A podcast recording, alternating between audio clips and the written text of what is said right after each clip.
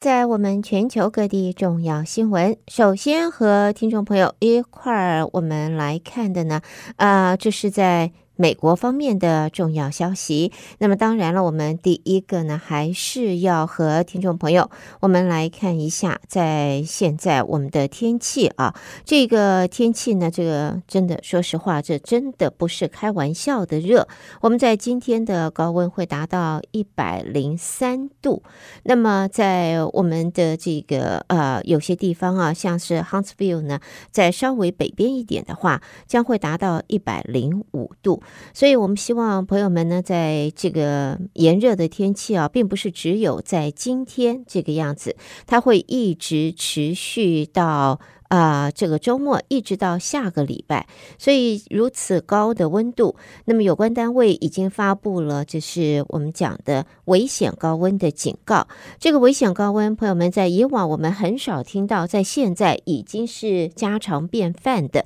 几乎天天都会听到媒体在提醒大家，这是危险高温。所以呢，在这里呢，也要再度提醒您，危险高温的警告现在会持续到入夜以后九点，甚至到十点啊啊，看我们的温度而定。我们的 Heat Index 呢，今天达到一百一十二度到一百一十四度，希望大家能够嗯。能够小心啊！在有关单位特别再度的呼吁朋友们，你一定要记得在室内。呃，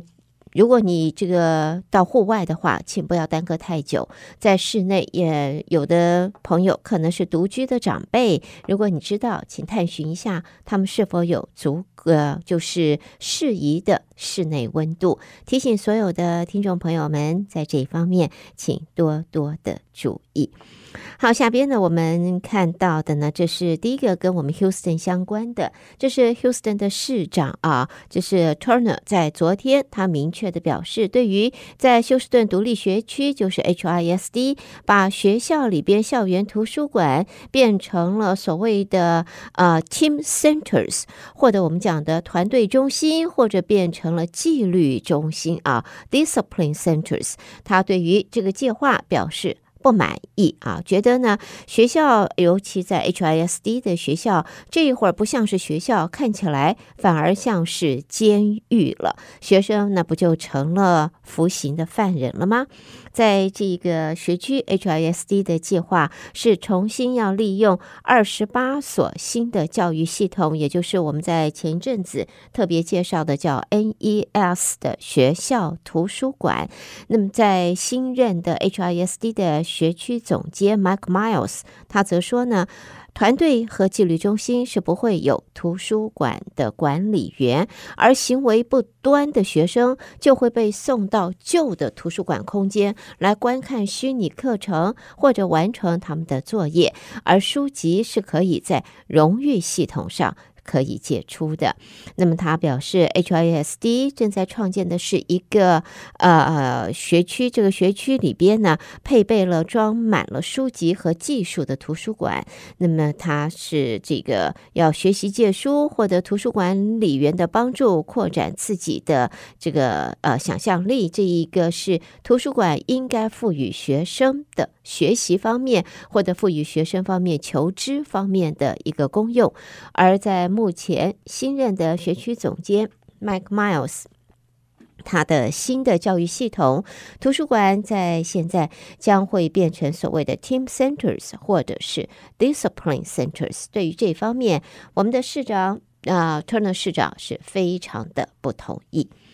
好，接着我们再看在华盛顿的报道。美国国务院宣布，负责东亚和太平洋地区事务的最高外交官在昨天在华府和中国外交官进行了坦诚、实质性而且富有成效的讨论。中国外交部北美大洋洲司的司长杨涛昨天就在国务院总部受到美国国务院亚太驻青康达以及白宫国安会中国与台湾事务资深主任博兰的热情接待。那么，在这个美国国务卿布林肯高调访问中国的数个礼拜前，这两名美国的高阶官员早在六月初也曾在中国会见过杨涛。国务院也透过声明说，双方进行的是坦诚、实质性而且富有成效的讨论，这也是维持沟通管道开放和负责任管理双边关系持续努力的一部分。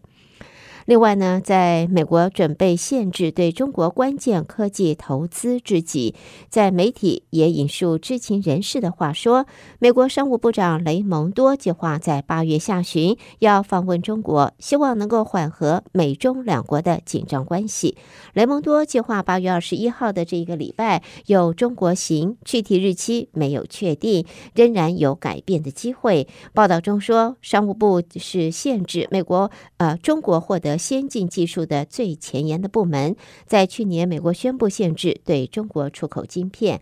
雷蒙多的这一次的访问行程，也正值美中关系的敏感时刻，因为美国总统拜登也计划八月中旬要签署行政命令，限制美国对中国关键投呃科技方面的投资。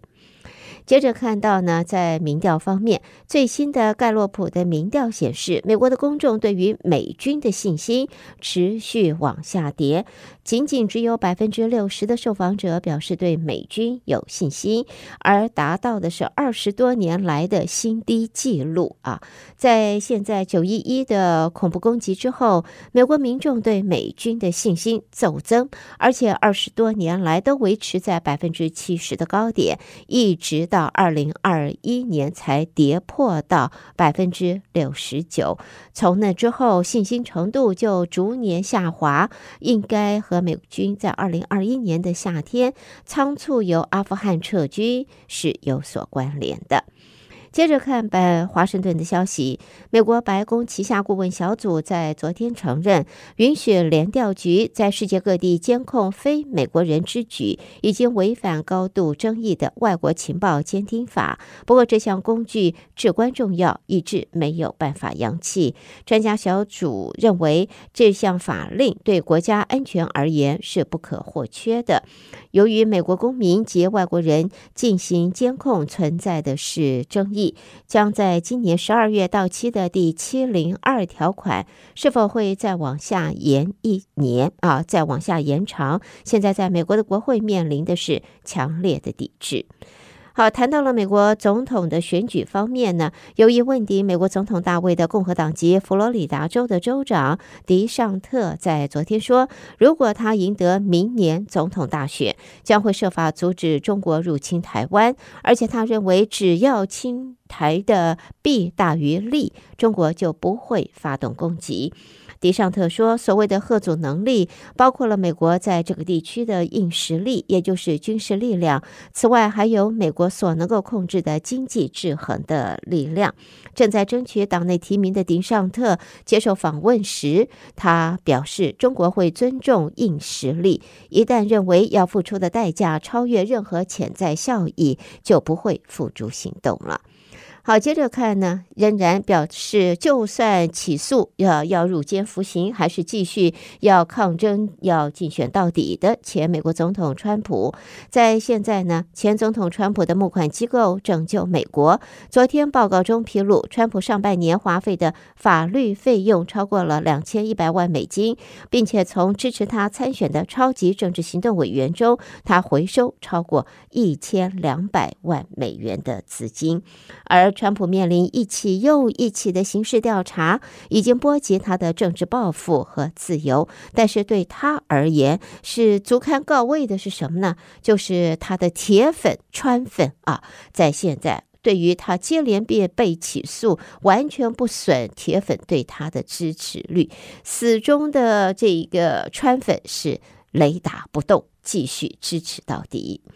好，我们同时在这里看到，就是亿万富豪马斯克所拥有的社群平台，呃，X。啊，扬言控告一群独立研究员。根据他们研究，自从这个平台在去年被马克思呃马斯克收购之后，仇恨言论越来越多。这是原来的名字叫做 Twitter，现在更名为 X。一名代表 X 的律师，那么也致函对抗网络仇恨中心，扬言要对这个非营利组织的仇恨言论和内容审查研究采取法律行动。好，我们谈到了温度高，看到呢，这是 Arizona 州的 Phoenix。凤凰城，整个七月在美国西南部都是窒息的危险热浪高温，雨季现在逐渐要到来，而 Phoenix 呢，终于在昨天终止了连续三十一天摄氏的温度超过四十三点三度的记录，而这个历史性的高温是从六月就开始席卷在 Arizona 这个地区，由我们德州这不一直延伸到 New Mexico、Arizona，再到 California 的沙漠，凤凰城和它近郊的高温尤其严重持久，创下了包含连续三十一天超过四十三点三度啊摄氏四十三点三度等好几项新纪录，而旧的记录是在一九七四年，那个时候只有连续十八天的记录。带给朋友们，这是在美国方面的重要新闻。你收听的是德州中文台，我是胡美健。在美国新闻之后，焦点将转到国际新闻方面，请和我继续一同关心您的报道。国际新闻首先看到华沙的消息，沙布迪阿拉伯将会在八月五号为俄乌战争举办吉达峰会，广邀全球大约三十个国家的代表参与谈论。波兰的媒体则说，俄乌冲突僵局有可能在峰会当中有所突破。根据在现在的报道呢，俄罗斯和乌克兰之间的冲突有可能就会因为峰会而有转折。沙乌地其实早在去年四月初就表明有意愿在俄罗斯和乌克兰之间进行调整。接着我们再来看的是，沙乌地阿拉伯也计划要主办有关俄乌战争会议，而克里姆林宫则在昨天说，必须要更为深入的了解这场会议的召开目的。但是乌克兰则直截了当的表明不欢迎俄罗斯出席。沙乌地阿拉伯要邀请西方国家、乌克兰和主要开发中国家参与会议，聚焦讨论乌克兰总统泽伦斯基提出的和平计划。而在现在呢，俄罗斯方面呢则表示会关注就是这一个会议召开的目的，而乌克兰则直言就是不欢迎俄罗斯出席。好，接着我们看到是尼日的报道。西非内陆国家尼日上个礼拜政变之后，引发了反法国的示威。法国驻尼日大使馆今天表示，会尽快的展开撤离当地法国人员的作业。法国大使馆向当地法国公民发布了相关的讯息。那么，在发生政变的这个尼日，在现在呢，这个非常的不稳定，也不安全。所以呢，在法国方面将会紧速的展开撤侨。尼日在过去是法国的殖民地，这次推翻民选总统的政变还伴随着反法国、亲俄罗斯方面的示威。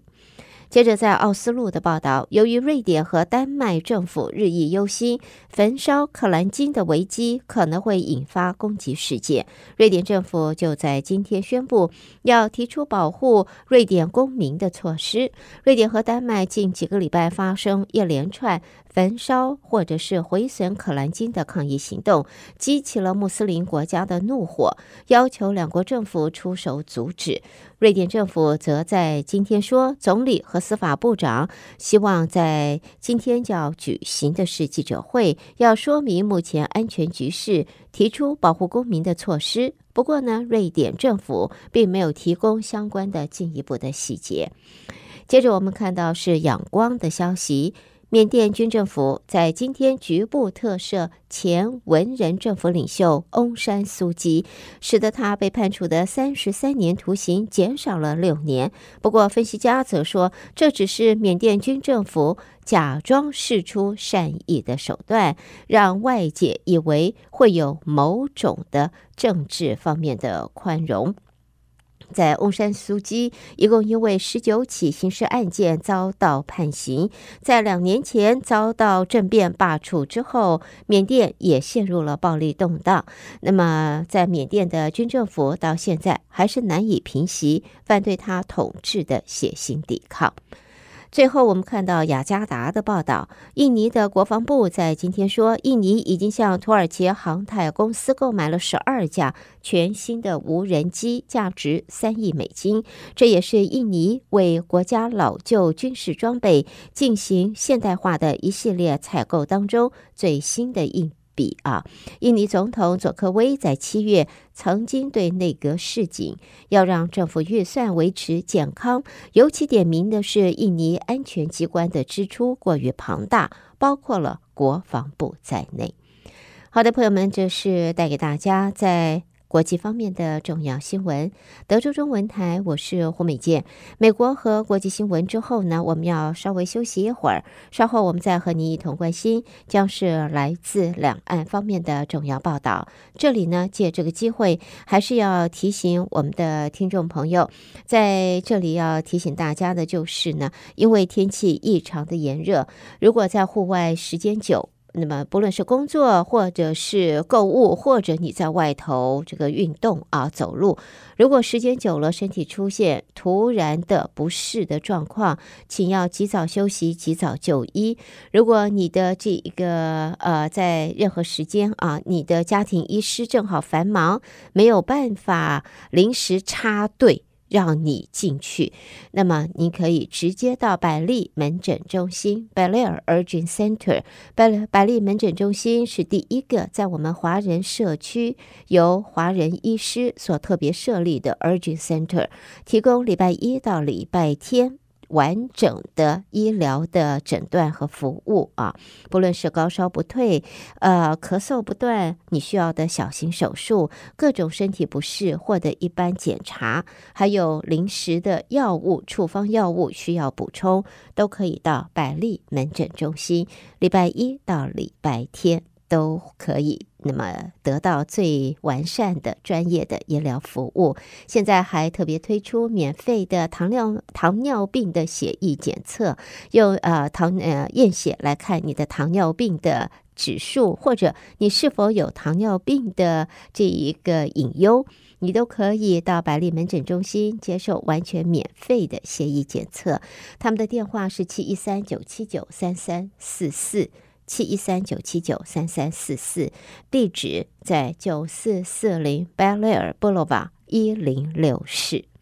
好，重要的讯息也再一次提供您。我们休息一会儿，然后关心来自两岸方面的重要消息。先来自中国的报道，第一个看到呢，就是在天后方面、天气方面，我们这边是。热到不行，而在中国，在这个北京、河北、天津却是面临连日豪雨，而且造成重灾，灾情严重。中国财政部和应急管理部都在今天紧急自中央自然灾害救灾资金中预拨了人民币一点一亿元，来供这三个城市啊、来执行防汛救灾的工作。在这一波是杜苏芮台风残余环流引发的豪雨，在北京市造成十一人死亡，格林的河北也有九个人死亡，六人失踪，两地的死亡数字极有可能会持续的上升。而北京的洪灾严重程度恐怕超过了二零一二年的上一场大型的洪灾。总书记习近平在今天也指示受灾各地要全力搜救失联。被困人员，妥善的安置受灾群众，抓紧修复交通、通讯、电力等受损基础设施，尽快的恢复正常生产生活秩序。在这里呢，看到这一次的台风杜苏芮环流，造成了在中国北京以及周边地区、华北、黄淮地区的这个暴雨啊。总书记习近平对防汛救灾也做出了这些重要的指示，要求尽快的恢复生产生活秩序，也要保障社会大局的稳定。好，另外呢，在这一次的洪灾也影响到了紫禁城，在杜苏芮台风这个残余环流在北京造成严重的洪灾，而号称建成了六百多年没有淹水的紫禁城，则罕见的淹水了，引发了中国民众的议论。而故宫主管则对此说，主要是因为排水沟内发现了现代社会才有的塑胶瓶，还有塑胶袋这一些物品堵塞了，才造成紫禁城啊故宫里边的淹水。而在这一次的呃洪灾当中呢，河北的洪灾，我们刚才听到有九人死亡，它的严重性跟北京相比的话，一点儿都不差啊，相当的严重。而居民也对现在的这一个防洪或者是说应对的方面非常不满，居民在这里控诉，在相关单位对于泄洪方面并没有事先的通知。好，下边我们来看的是中国经济方面的报道。这美国在去年对中国实施了全面的晶片出口限制令，相关冲击影响逐渐的浮现。中国政府海关数据则表示，在今年上半年，半导体进口额年减百分之二十二，晶片制造设备进口年减百分之二十三。中国科技业所承的压力现在往上增加了。而来自北京方面的消息，在扶持民间企业，现在是中国当前振兴经济的重点工作。检察系统也予以配合。最高人民检察院近日印发了一项意见，提出依法惩治影响民营企业健康发展的民营企业内部人员犯罪。最高人民检察院院方在昨天披露，现在有这一个已经就是提出的意见。要依法加大对民营企业内部人员实施的职务侵占、挪用资金、受贿等腐败行为的惩处力度，推动健全涉案财务追缴处置机制，为涉案民营企业挽回损失，结合办案，推动民营企业腐败源头治理。好，其他方面的新闻看到，中国青年的失业率现在已经超过了。百分之二十了。分析方面则指出，高学历而没有经验的这个族群受到的伤害、受到的创伤是最严重的。而房地产方面呢，现在房企的债务现在问题再度浮现，已经有部分公司的股价在今天急急下跌，其中世茂集团已经跌掉了百分之三十点二六了。好，其他方面的新闻，我们在这里看到，这是在中国国家安全部昨天在这个社区平台上面发出的一篇文章，指反间谍斗争形势严峻复杂，国安机构必须认真实践新修订的反间谍法，并且说反间谍是需要全社会的动员的。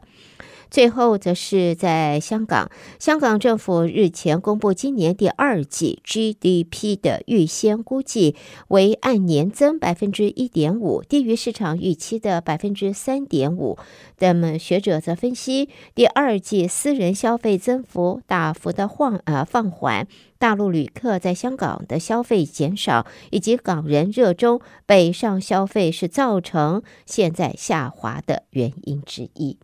带给大家来自中国方面的报道。德州中文台，我是胡美健。在接下来，台北新闻主播接棒，我们关心来自台湾的最新消息。不过呢，朋友们，在这儿我们还是先休息一会儿，喘口气，然后再关心台湾方面。德州的听众朋友们，早安！我是中央广播电台陈子华，现在提供给您台湾今天的相关消息。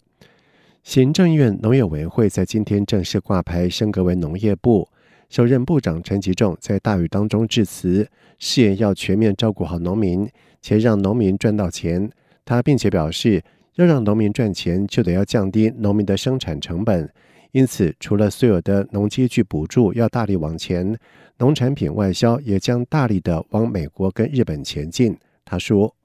所以在农业部成立之后，我们更要全面的照顾农渔民，除了既有的新农业基础之外。”我想，我们面对气候变迁，我们会全面的启动气候变迁的调试策略。国家要近零，农业部门要优先来做到，让国家的近零可以在二零五零达到。而副总统赖清德在出席时致辞，为蔡英文总统带来了三大期许。除了希望农业部未来能够当农民的靠山，也希望农业部未来持续运用各种的科技新创，提升农业竞争力。另外，也必须未雨绸缪，因应未来的粮食危机。而农业部长陈吉仲也将在三号出席在美国召开的二零二三年亚太经济合作会议 （APEC） 粮食安全部长会议，各经济体将讨论美国提出的去粮食安全原则，达共识之后对外发布。中国北京等多地受到杜苏芮台风环流的影响，连日暴雨造成大范围洪涝灾损，并且有人员不幸伤亡。总统府发言人林宇传在今天转达蔡英文总统的关心跟慰问。林宇传表示，北京连日暴雨造成的洪水泛滥、人员伤亡事故以及农业经济损害等灾情，总统表达关心，也期盼受灾地区早日脱离洪害，恢复正常的生活。民进党屏东第二选区立委参选徐展维宣布退选，成为民主大联盟退选的第六人，是否会冲击民进党总统参选暨党主席赖清德的威望，引发了关注。对此，民进党团干事长刘世芳在今天表示，尊重个人退选或无法接受征召的决定，但是民主大联盟团结性非常高，期盼外界不要怀疑民主大联盟的战斗力。而至于在徐展维退选之后，民进党团书记长庄瑞雄被点名是接棒参选的热门人选。对此，庄玉雄表示，他上次已经当过一次救火队，接受党的规划担任不分区立委，并且担任无党籍立委苏振清竞选立委的总干事，顺利完成救火的任务。如果这次要他下场，他无法跟乡亲交代，人情上也过意不去，甚至会很尴尬。他认为应该让更没有包袱的人下去全力拼战比较好，也相信民进党提名策略小组会有更好的人选。以上就是今天台湾的相关消息，提供给听众朋友。接下来把时间交给主持人。